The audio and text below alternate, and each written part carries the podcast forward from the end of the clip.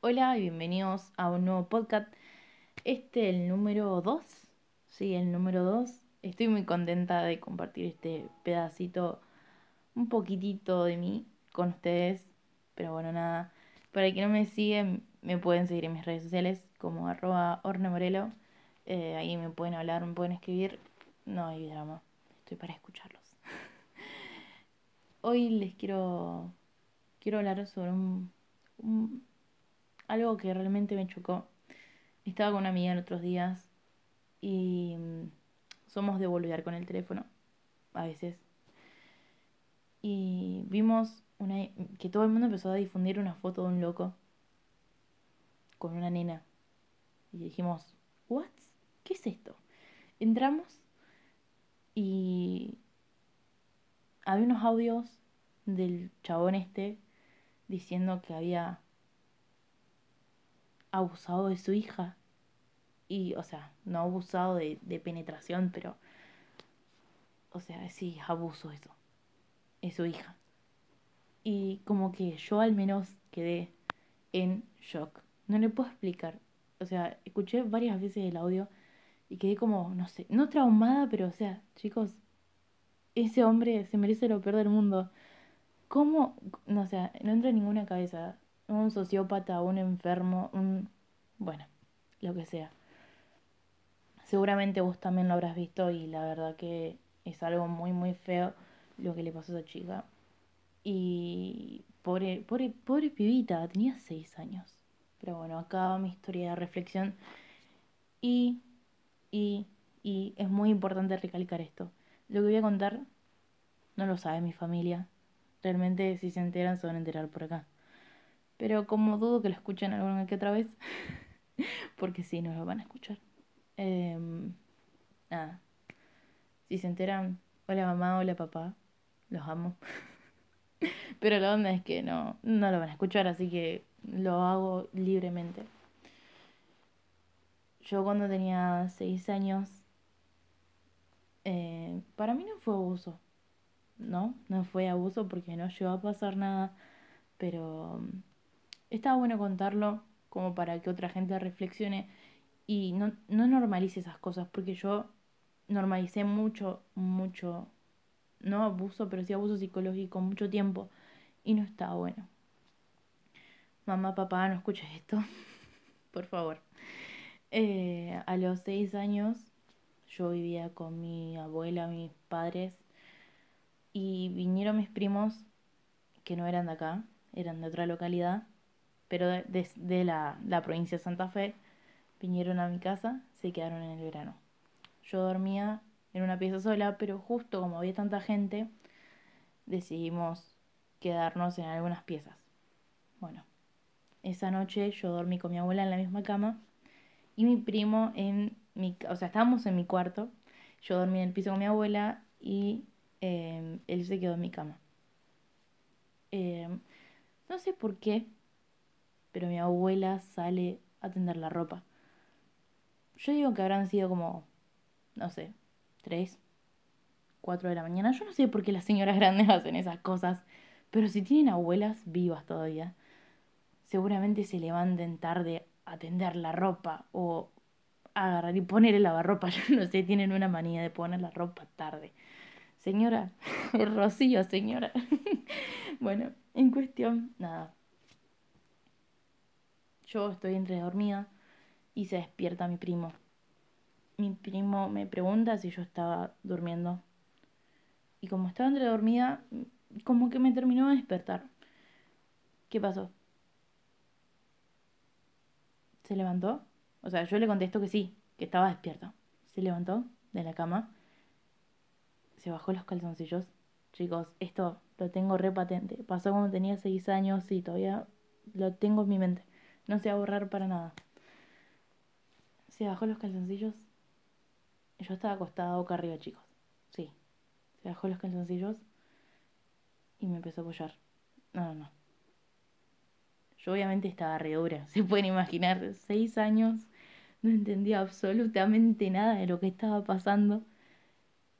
Y yo quedé que tipo, O sea, te imaginas, seis años, la pibita estaba ahí, ese loco apoyándome, tranca ahí. Y la verdad que no recuerdo, porque realmente no recuerdo lo que me decía, pero algo me decía. Y yo no le contestaba. O sea, yo sé, quedé simplemente, no sé si en shock o qué, pero simplemente, no sé, dura, o sea, no, no, me, no me movía, nada.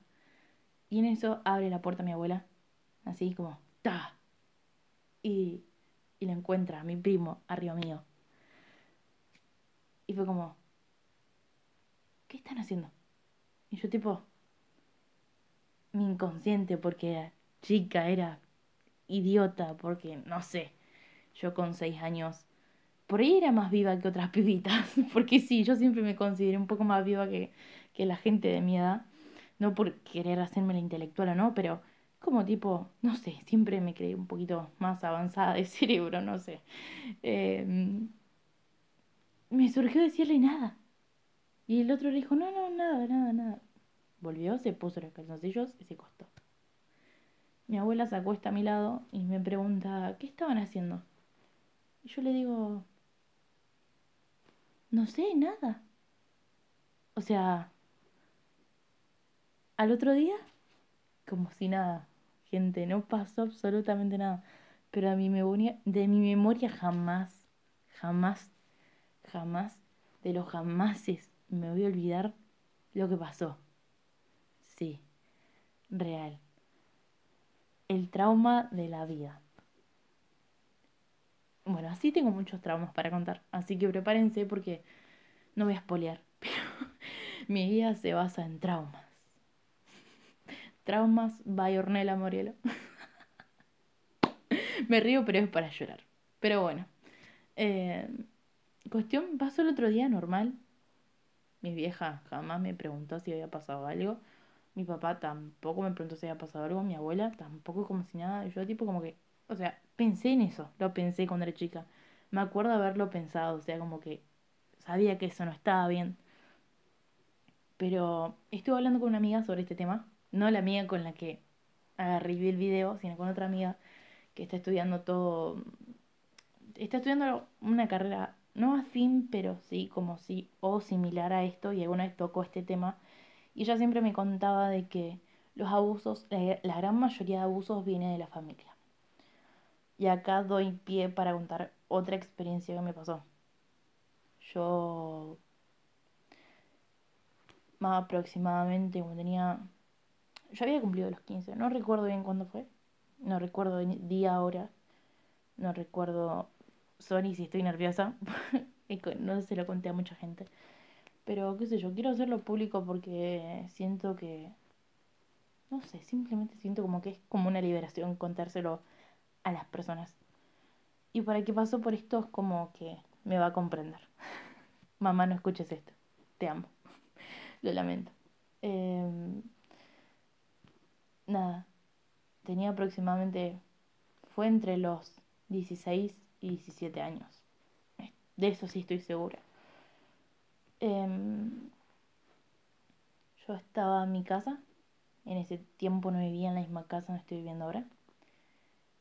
Tampoco había conocido a mi expareja, no. No, no porque lo conocí después, pero vale aclarar porque mucha gente por ahí me dice, ah, pero ¿cómo? Bueno, sí, todavía no lo había conocido. Y mm, vivía con mi mamá en ese entonces y con un tío. Bueno, resulta ser que como la casa hacía bastante calor y en el único lugar donde no hacía calor era en la planta baja de la casa, decidí ir a dormirme en la planta baja. Curtida yo que hacía un calor, no, no, no se imaginen el calor que hace en verano en Funes. Es una cosa espantosa. Y más si es una casa de material cerrada como hermética. Hace mucho calor. Bueno, decidí irme a dormir a la, mm, al piso de abajo y mm, nada. Mi tío me dice, sí, yo también voy a dormir abajo. Y yo dije, bueno, está bien. O sea, la verdad que no le di ni importancia porque era como que no teníamos una relación áspera, pero sí era como que tipo, no había ese feeling de decir, ah, está todo bien, perfecto, no. Si nos puteábamos, nos puteábamos, si no, no. tema aparte.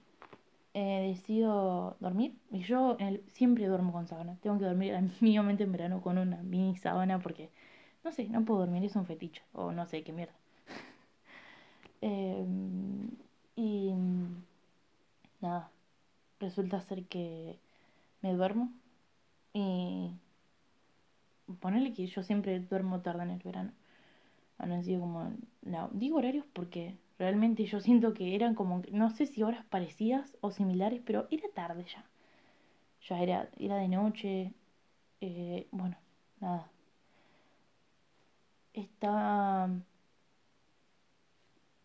acostada y yo seguí dormir toda espatarrada, pero eso no incluye, no, no tiene nada que ver como una persona duerma o no.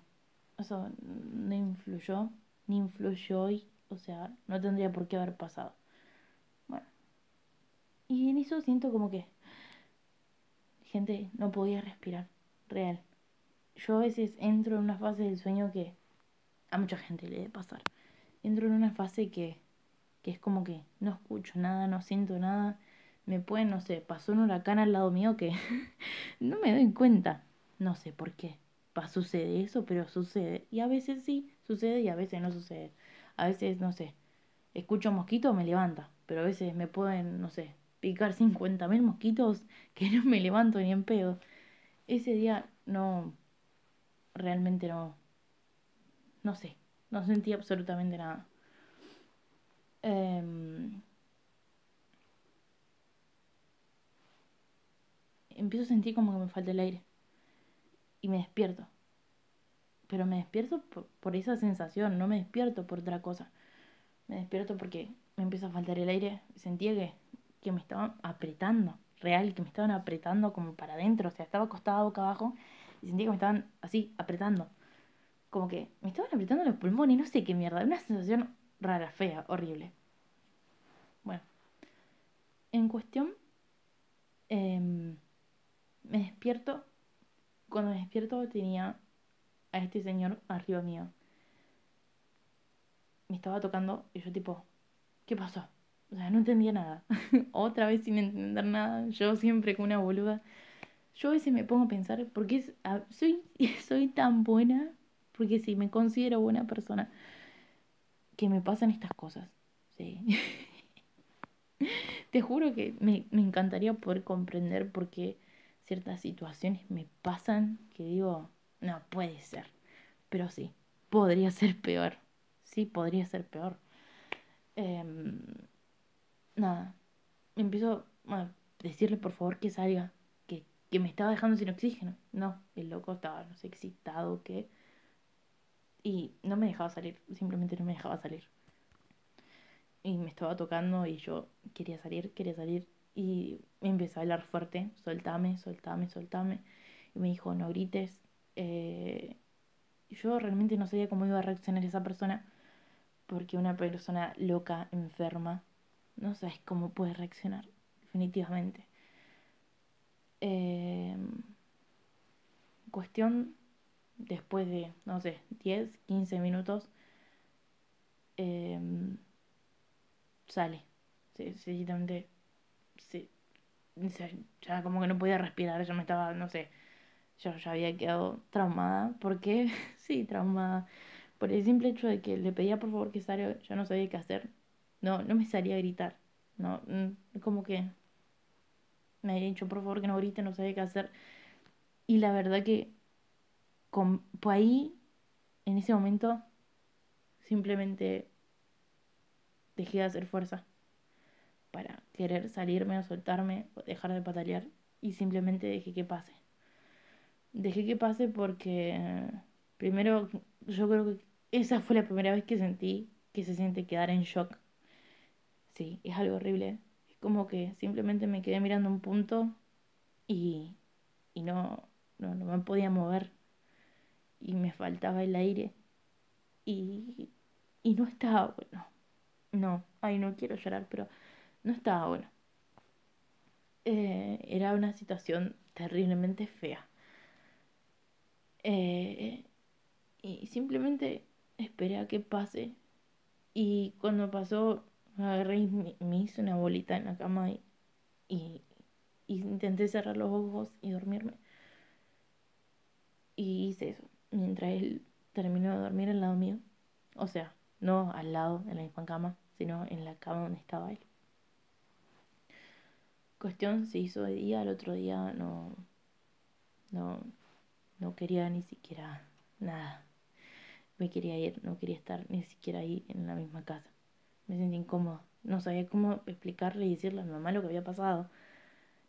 Nunca se lo dije, nunca tuve el valor para poder decírselo, pero sí, después de eso, la, la relación fue mucho más intensa en el sentido de que no fue fácil. O sea, no era fácil convivir con esa persona. Era horrible, porque me trataba mal, yo lo trataba muy mal a él. Era, había choques todo el tiempo y era una situación fea, era turbia.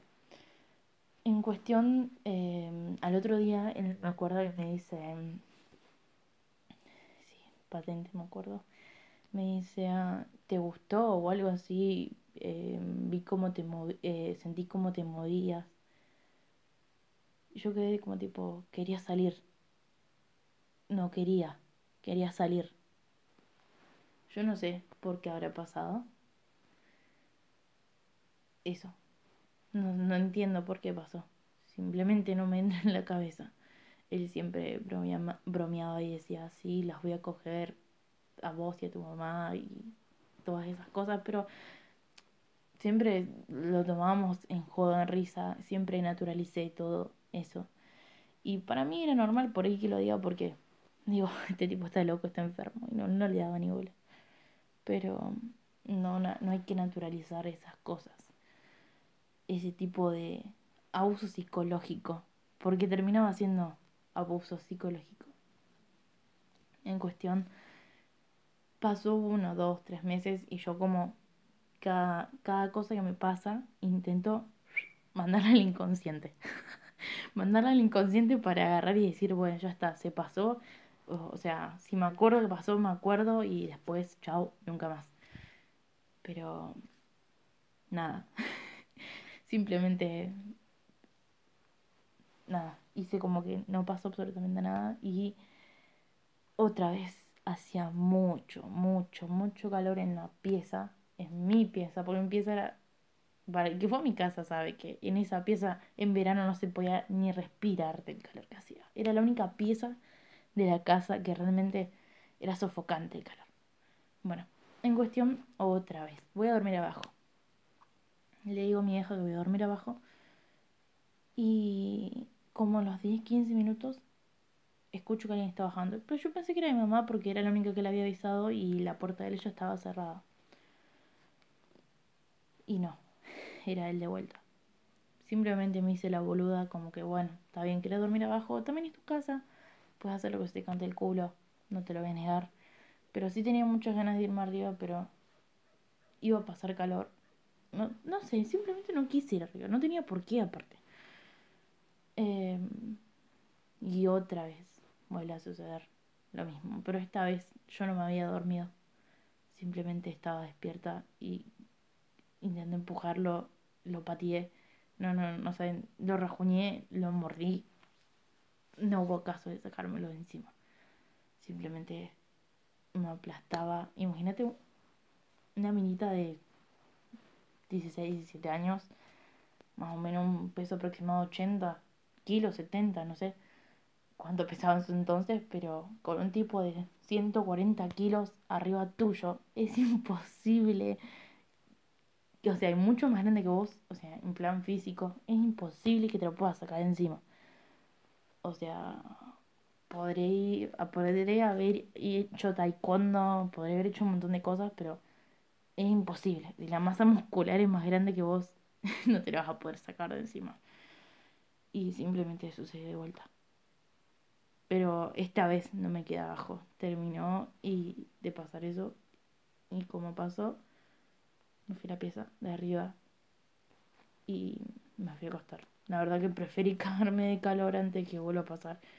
Y otra vez no manda el inconsciente otra vez Ornella mandando al inconsciente para que esas cosas no vuelvan a suceder Y simplemente con el tiempo la relación se fue gastando más. En plan de que yo me llevaba cada vez peor con él. Eh, intentaba estar mucho menos en mi casa. Eh, ya no, no intentaba pensar que en decirle a mi mamá o no. Simplemente trataba de no pensarlo y, y listo, se terminaba el tema ahí. No quería volver ni siquiera a pensarlo. Pero la verdad es que hoy sinceramente me chupa tres hectáreas de huevos. sí, tres, digo tres hectáreas de huevo y me río, pero yo tendría que estar llorando en este momento, pero debo estar tan dañada psicológicamente que me río. Pero pienso, podría ser peor. Y realmente sí. Peor podría haber sido que me descuartice o... Sí, re enfermo lo que estoy diciendo, pero sí, pienso que podría ser peor. Por eso también el título de todo podría ser peor, porque para mí en ese entonces sí. Y ahora también podría ser peor, sí. Lo tendría que haber dicho, sí. Es más, cuando se lo conté a mi amiga, porque se lo cuenta una amiga y me dice, ¿por qué no lo denunciaste? ¿Por qué no esto? ¿Por qué no lo otro? Y la verdad que no tengo ganas. No, no, no, no me surge tener que andar haciendo todas esas cosas. Si es que ahora lo hago público es porque, nada, me parece que me sirve a mí como meta de desahogo y de reflexión para ustedes también porque si alguien pasó por esto alguna vez está bueno contárselo, no importa si es un padre, una, no sé, madre también puede ser, ¿por qué no? Un tío, un padrastro, eh, un primo, un, lo que sea. Está bueno contarlo y no, no, no dejarse así, ¿cómo explicar? No, no dejarse estar. Te daña psicológicamente. Yo, yo puedo decir que esas experiencias me arruinaron para todo el viaje. Sí, para todo el viaje. Y ya digo viaje para toda la vida. Eso quiero decir. Y mm, no está bueno, no. Y la verdad que mm, me gustaría decirle a mi yo de hace unos aproximadamente, no sé, cinco o seis años atrás, che, Ornella, me parece que por acá mm, no va a ser. O poderme haber ido a otro lado, o poder hablar, o poder decirlo en ese entonces y no haberme quedado callada. Pero si te pasó algún, alguna de estas situaciones o alguna que otra cosa que sabes que no está bien, por favor contáselo a alguien o andase la denuncia anónima. Obviamente que nada es anónimo hoy en día, pero puedes ir a acercarte a la comisaría de la mujer, el, el número violeta o el número verde, no sé. Hay miles y un, miles y un cosas para que vos hoy te puedan ayudar, tanto psicológicamente como también con el entorno de tu familia, porque remontar esto no es fácil, no, no es fácil remontarlo y más cuando es alguien de tu familia. Tampoco es fácil cuando es alguien de afuera, porque te lleva a miedos y tener miedos en tu vida tampoco está bueno. Pero bueno, nada, les quería contar este faceta de mí que por ahí muy pocos conocían, o mejor dicho, casi nadie conocía. Em, nada, simplemente lo quería compartir para que ustedes también tengan una idea de por qué estoy tan fallada y por qué por ahí iba tanto al psicólogo de chica, pero igual nunca se lo conté a un psicólogo tan boy, me pasó, pero bueno. Em, nada, si te está pasando algo esto, no dudes en pedir ayuda. Y ese es mi humilde consejo desde mis experiencias. Pedir ayuda, no estás sola en esto. Yo por ahí soy media machista, como dicen algunas de mis amigas, pero te pasó algo de esto, pedí ayuda. No tengas miedo, no te va a pasar absolutamente nada. Es más, te va a hacer mucho más fuerte y te va a ayudar para que te desenvuelvas mejor en tu vida, que te den una mano. Mi nombre es Ornella Morelo. Bueno, es Ornella Morelo. Seguime en mis redes sociales como Orne Morelo. Y nada. Te mando un beso y hasta la próxima.